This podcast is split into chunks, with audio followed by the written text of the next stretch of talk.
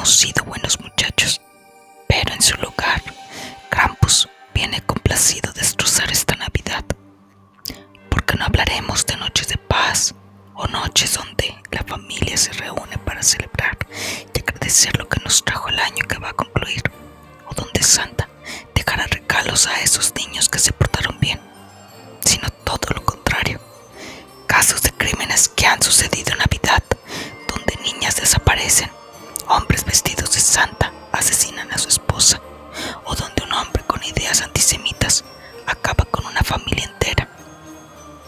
Así que sean bienvenidos. Tomen un lugar cerca de la focata con su chocolate caliente o ponche. Tomen la manta más calientita y escuchen los casos de John Bennett Ramsey, la masacre de Covina y el homicidio de los Goldmark.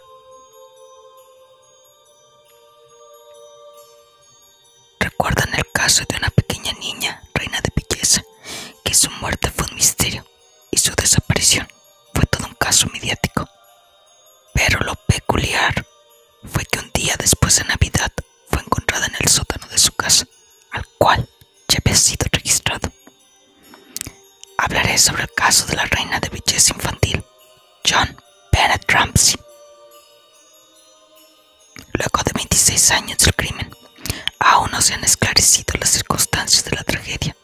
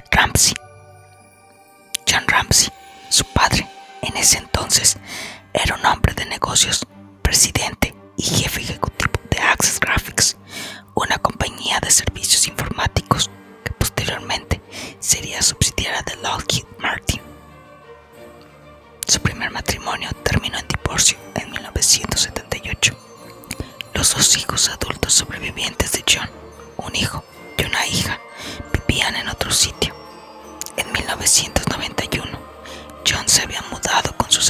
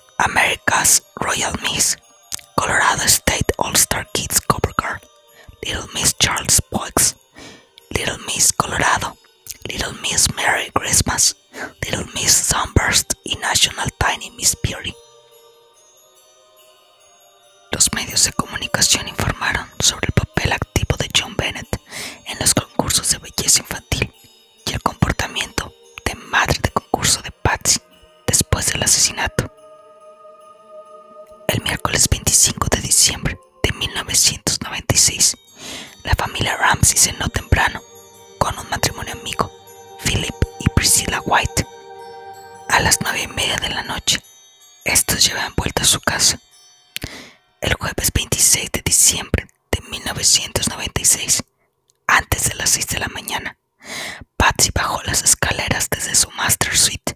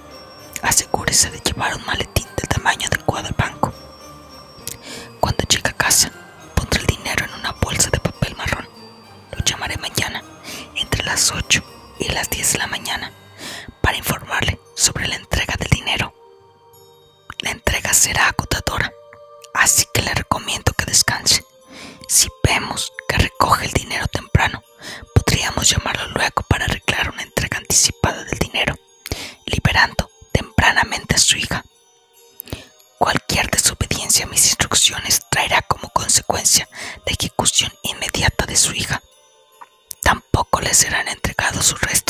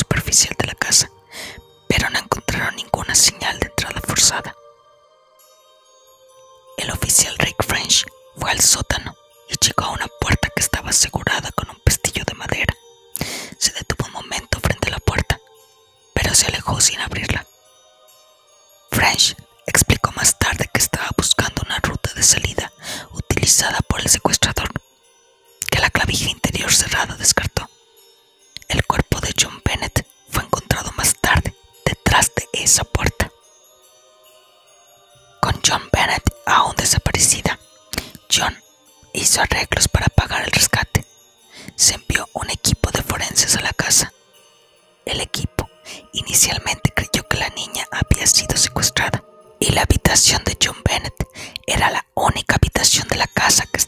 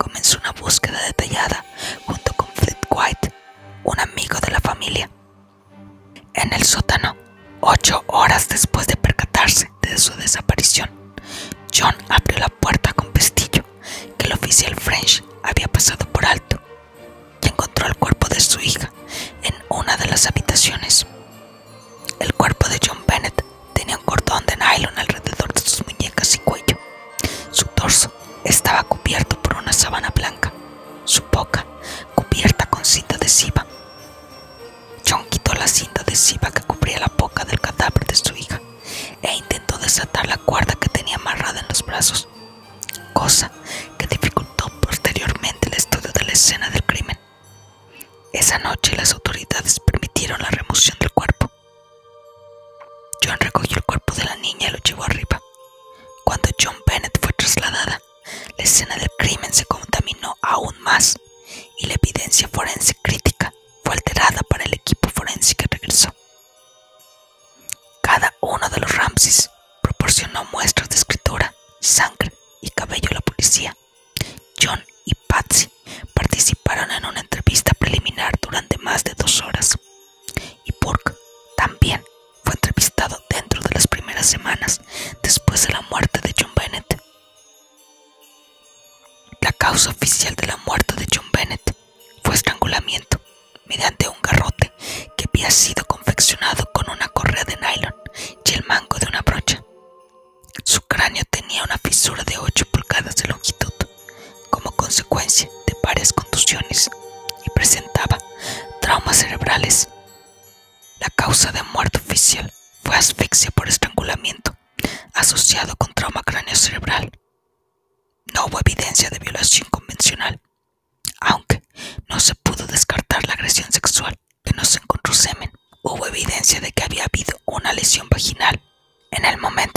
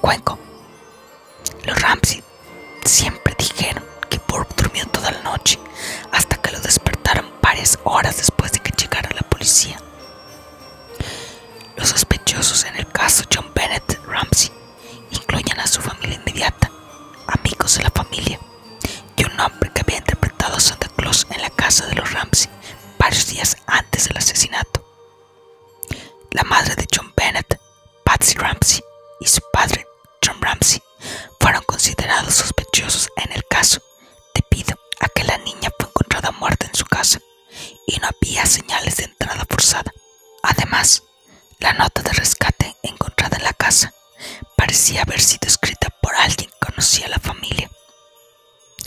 En 2006, la familia pensó que finalmente habían encontrado al asesino de la niña, John Mark Carr, un maestro estadounidense arrestado en Tailandia. Admitió haber matado a John Bennett.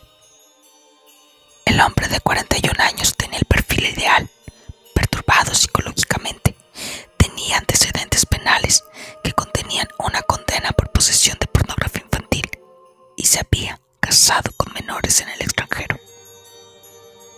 John Mark Carr había estado enamorado de la joven víctima, la trocó, la violó y la mató accidentalmente.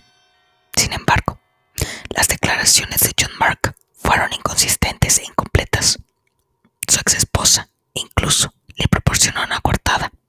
Lara Carr aseguró que estuvo con él y sus tres hijos durante las vacaciones de Navidad de ese 1996 en Alabama. Las pruebas de ADN confirmaron estas dudas. Carl luego fue absuelto y puesto en libertad. Hay varias teorías sobre el asesinato, incluyendo la teoría que su hermano Burke la mató. En 2016, un grupo de expertos en el programa de televisión The Case of John Bennett Ramsey teorizó que Burke golpeó a su hermana en la cabeza con un objeto pesado, posiblemente una linterna, después de que ella le robó un trozo de piña de su tazón, tal vez sin la intención de matarla. Sin embargo, la policía y el fiscal de distrito dijeron en 1999 que Burke, quien tenía nueve años en el momento de la muerte de su hermana, no era sospechoso. La madre de John Bennett y su padre fueron considerados sospechosos en el caso. Sin embargo, ambos fueron exonerados formalmente en 2008 gracias a los avances en la tecnología del ADN. Aquí el ADN jugó un papel importante en el caso. Los resultados de las pruebas de ADN realizadas en el caso no coincidieron con los miembros de la familia Ramsey y otros sospechosos cercanos al caso. En este año 2023 se descubrieron documentos que indicaron que el ADN encontrado debajo de las uñas y la ropa de John Bennett no coincidía con los principales sospechosos del caso. Aunque el ADN no ha llevado a una resolución del caso. Sigue siendo una herramienta importante en la investigación de crímenes. Puede ser útil en el futuro para identificar al asesino de John Bennett.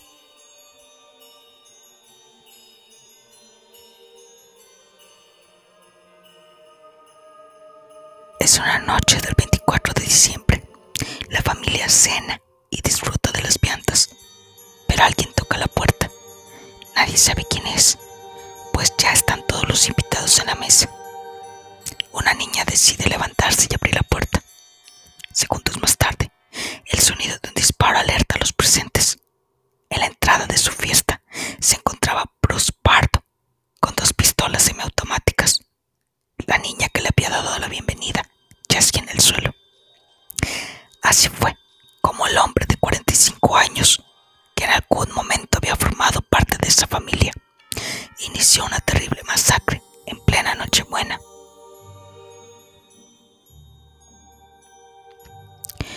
La masacre de Covina ocurrió el 24 de diciembre del 2008.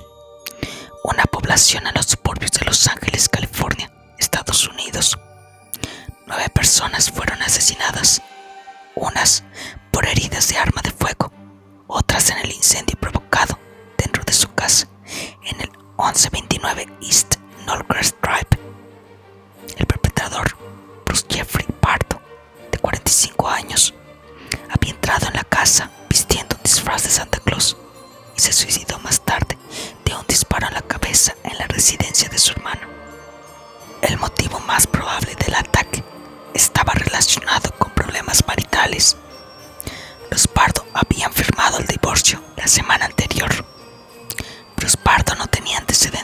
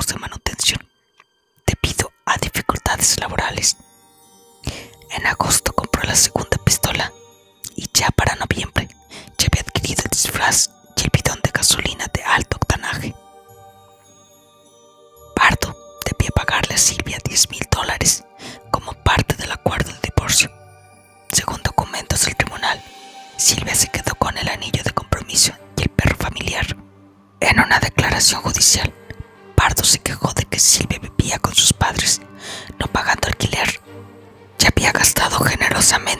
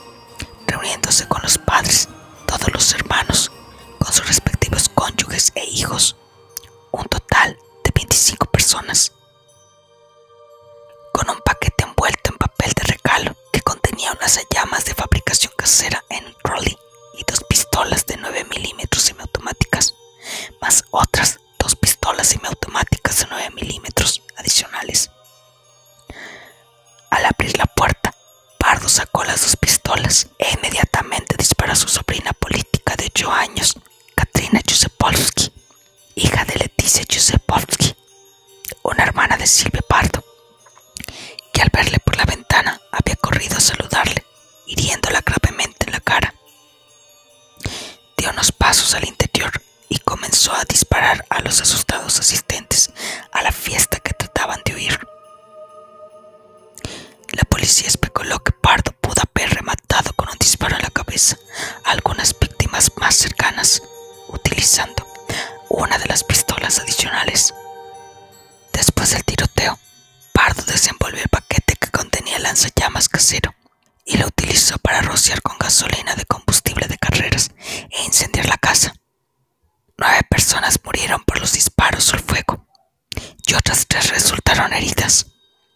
la niña de 8 años que fue disparada en la cara, una chica de 16 años que recibió un disparo en la espalda y una joven de 20 años que se rompió un tobillo al saltar desde una ventana del segundo piso. Leticia, hermana de Silvia, logró escapar con su hija Katrina, quien sorprendentemente seguía con vida después de recibir un disparo en su rostro y sangrar abundantemente Ambas corrieron hasta la casa de un vecino pidiendo auxilio, donde llamó inmediatamente a emergencias. La voz de Leticia al otro lado de la línea pidiendo ayuda desesperadamente al 911, observando desde una ventana como la casa de sus padres, con el resto de sus familiares adentro, es absorbida por las enormes llamas de fuego.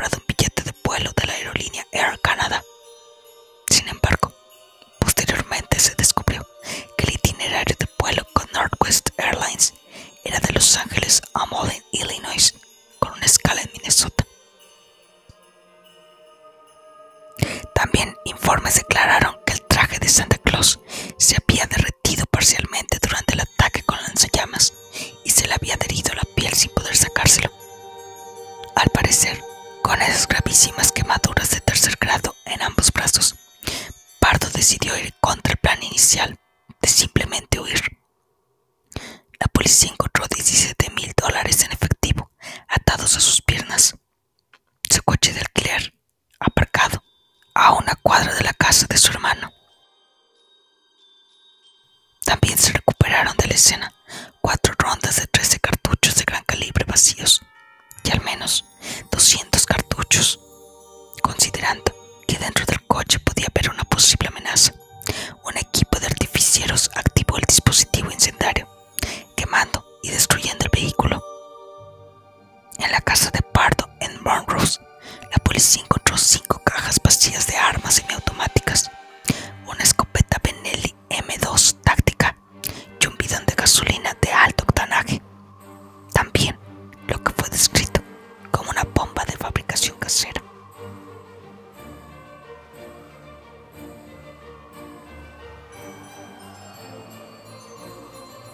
La historia cuenta que en víspera de Navidad de 1985, la familia Colmer se encontraba en su casa esperando a sus amigos para celebrar la Navidad.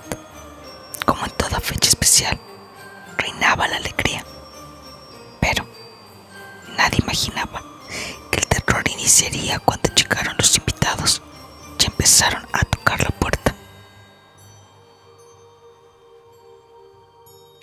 David Rice, haciéndose pasar por un taxista que tenía un paquete que entregar, logró entrar a la casa de Charles Goldmark en Seattle. Rice había ido previamente a la casa de un vecino antes de enterarse de que estaba equivocado y luego fue a la casa correcta, a la casa de los Goldmark.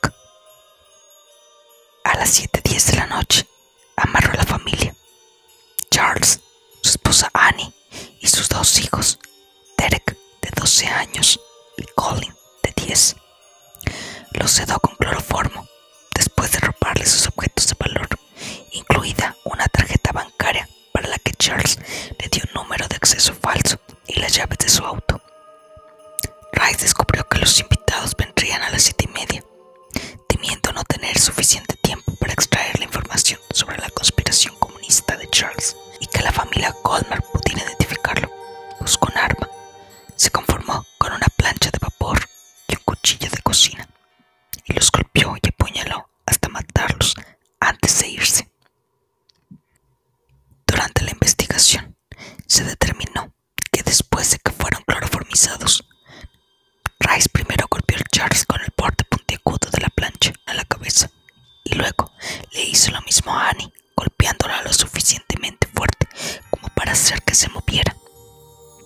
Después de golpes adicionales dejó de moverse.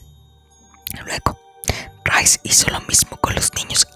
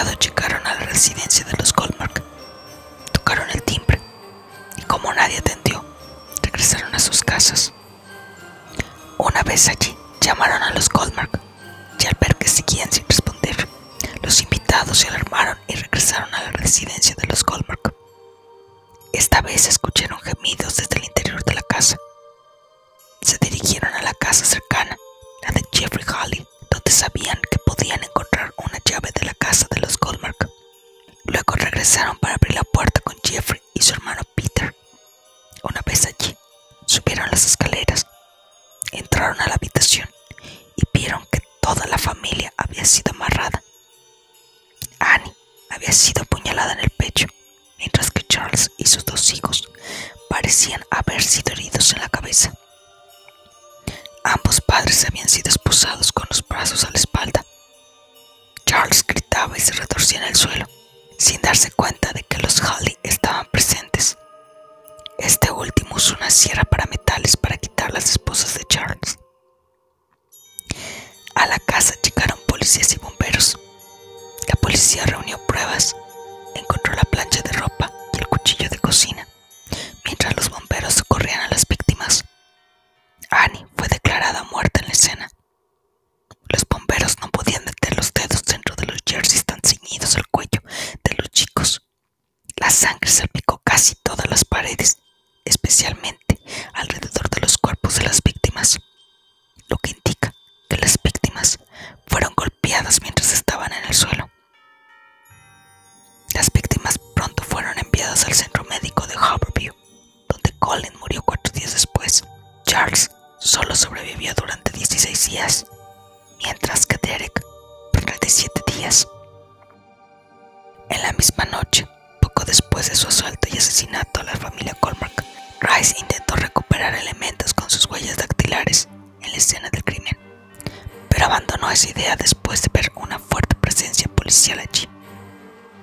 Dos días después, el 26 de diciembre, la policía recibió una llamada telefónica de Robert Brown, alias Hussein Omar Saifudillah, un conocido del Dog Club con quien Rice vivió desde los asesinatos, para decirles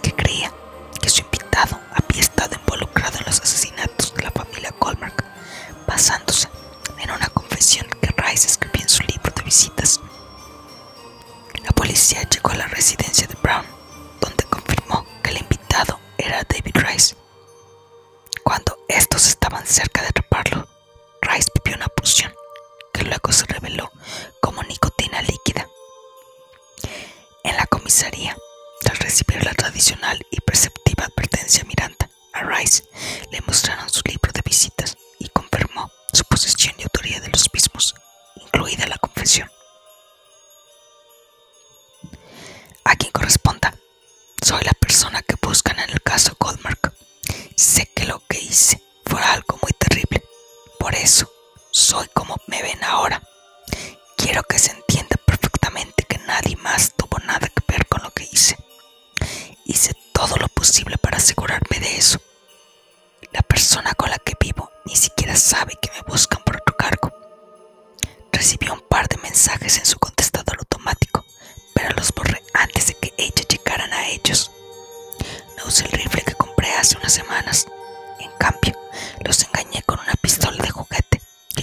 en el castillo del almacenamiento. Tiré el rifle hace un par de semanas. Nuevamente, quiero que se entienda que nadie sabía nada sobre esto. Así que por favor, no cause ningún sufrimiento innecesario a personas inocentes. Creo que ya he hecho suficiente. Supongo que deberían decir por qué hice lo que hice. De esa manera, no tendrán que preguntarle a otras personas al respecto. Es un desastre. Lo ha sido desde que mi esposa se fue. Anne ha estado tratando de ayudarme a arreglarla, pero me temo que no pueda hacer mucho por mí. He ido demasiado lejos. Cuando terminé la escuela secundaria, podía salir y conseguir un trabajo en cualquier ciudad, en cualquier momento que lo necesitara. Cuando me casé, los trabajos empezaban a escasear. Tuve que caminar más y buscar para encontrar trabajo. Me encontré cada vez más en la fila del desempleo, que se hacía cada vez más larga. Fui a las oficinas del gobierno para ver qué podía hacer para aliviar mi situación laboral y me recomendaron que fuera a la escuela y aprendiera ingeniería. En ese momento, Rice pidió un abogado y el abogado de Cyril, William Lanning, vino a hablar con él durante una hora y media. Lanning concluyó diciendo a los policías que su cliente accedió a hablar con ellos, a pesar de que sabía que sus declaraciones podrían usarse en su contra. Rice confesó el crimen a dos detectives en un testimonio grabado, explicando las motivaciones, las maneras y los preparativos de los asesinatos. Pero ahora ustedes pensarán, ¿quién era David Rice y los Goldmark? ¿Y por qué su pasado los arrastraría hasta su muerte? Pues David Louis Rice nació en 1958 en Durango, Colorado. Su familia se mudó durante su infancia junto con el padre y viajó por el suroeste de Estados Unidos por su trabajo en la construcción. A los cuatro años, Rice chocó contra una puerta corrediza de vidrio que se hizo añicos cortándose la ceja derecha y dejándolo parcialmente ciego de ese ojo. A los 10 años intentó suicidarse ahorcándose. Adolescente, Rice abandonó la escuela secundaria en el décimo grado y se unió a la Armada de los Estados Unidos antes de ser dado de baja durante el entrenamiento. Más tarde, Rice se casó y tuvo un hijo, pero su esposa le pidió el divorcio y posteriormente trabajaría como soldador. Pero su situación económica era precaria, teniendo que dormir en refugios de personas sin hogar. En 1982 conoce a Ann Davis, con quien inició una relación, antes de mudarse a su apartamento en Capitol Hill para vivir de vez en cuando. Ann Davis presentó a Rice al Duck Club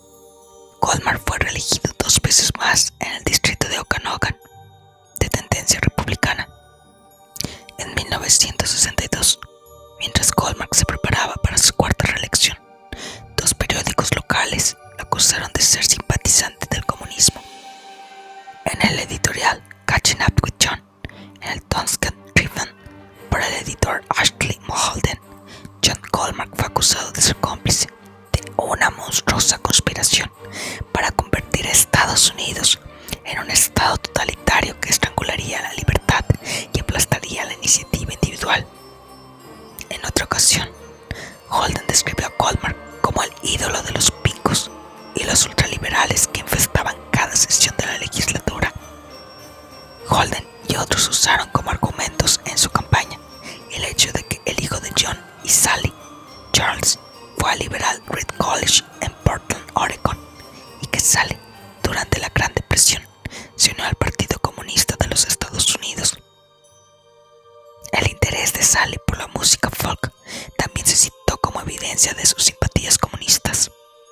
El ex legislador estatal republicano y expresidente del Comité Estatal de Actividades Antiestadounidenses, Albert F. Conwell, en una entrevista grabada, acusó a Sally de haber pertenecido al CPUSA en 1948, cinco años después de cuando firmó haber dejado el partido.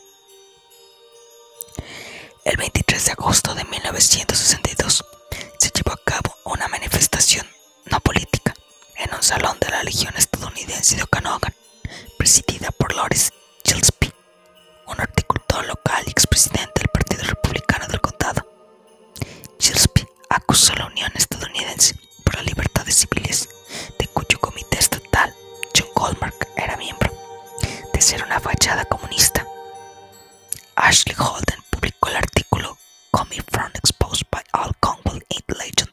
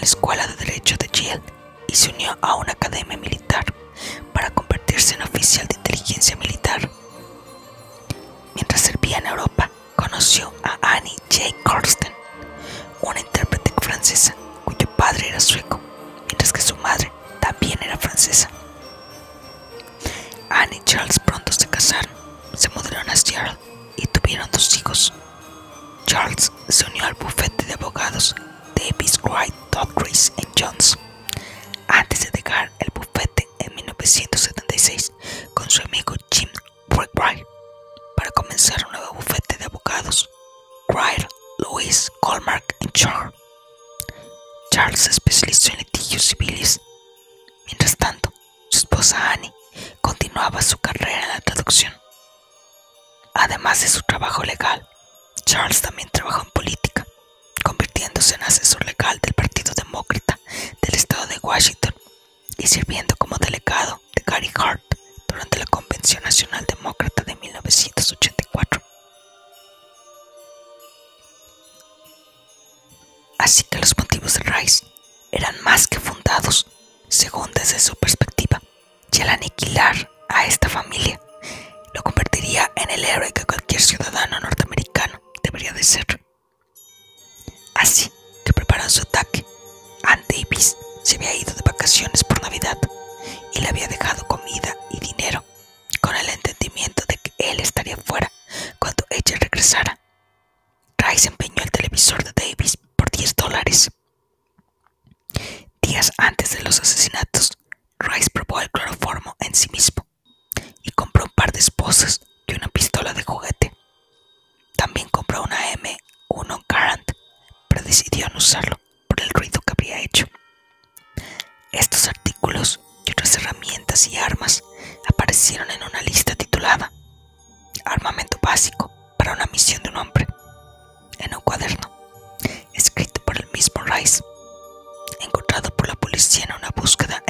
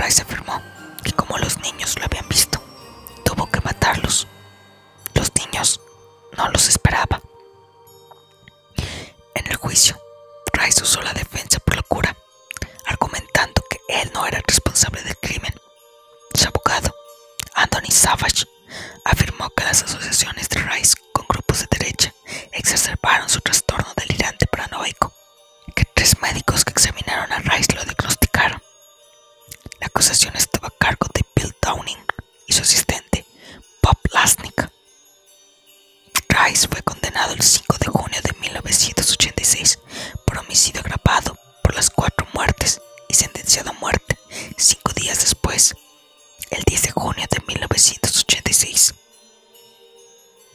Posteriormente, la condena fue anulada por falta de competencia en la defensa.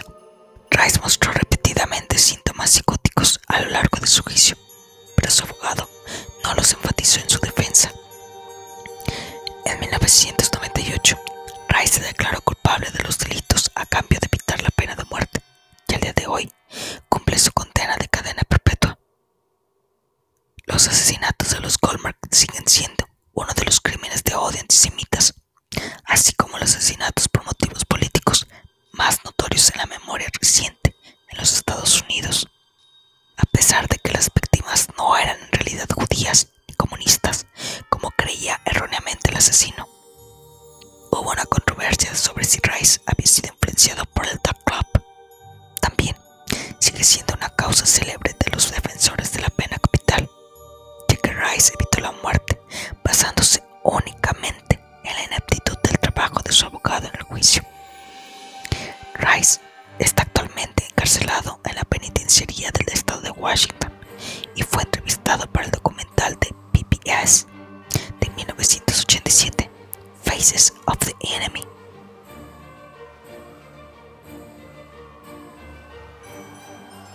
Y estas son las tres historias violentas de estas familias donde nunca imaginaron que esa noche sería la última o el inicio que las marcaría para toda la vida. Así que apaguemos la fogata y demos gracias por estar sanos y salvos en compañía de nuestros seres queridos. Y de esta manera damos por concluido el especial de Noche de Paz, Noche de Muerte, deseando a todos ustedes unas felices fiestas decembrinas, mandando desde acá un enorme y apapachable abrazo y mandando mis mejores deseos para el nuevo año que se acerca y agradeciendo a cada uno de ustedes el permitirme acompañarlos por algunos minutos de sus vidas, dejando que este podcast lo llene de una relajación terrorífica y decirles gracias por el apoyo y creer en este pequeño proyecto. Espero que el próximo año sea tan bueno como este, o si no fue así, sea ese rayo de sol después de la tormenta. Recuerden seguirme en todas las plataformas de audio, en redes sociales, como ex, como arroba susurros PDCST, Facebook, Instagram, Drex y TikTok, como arroba susurros inframundo PDCST. en enero. Les quiero.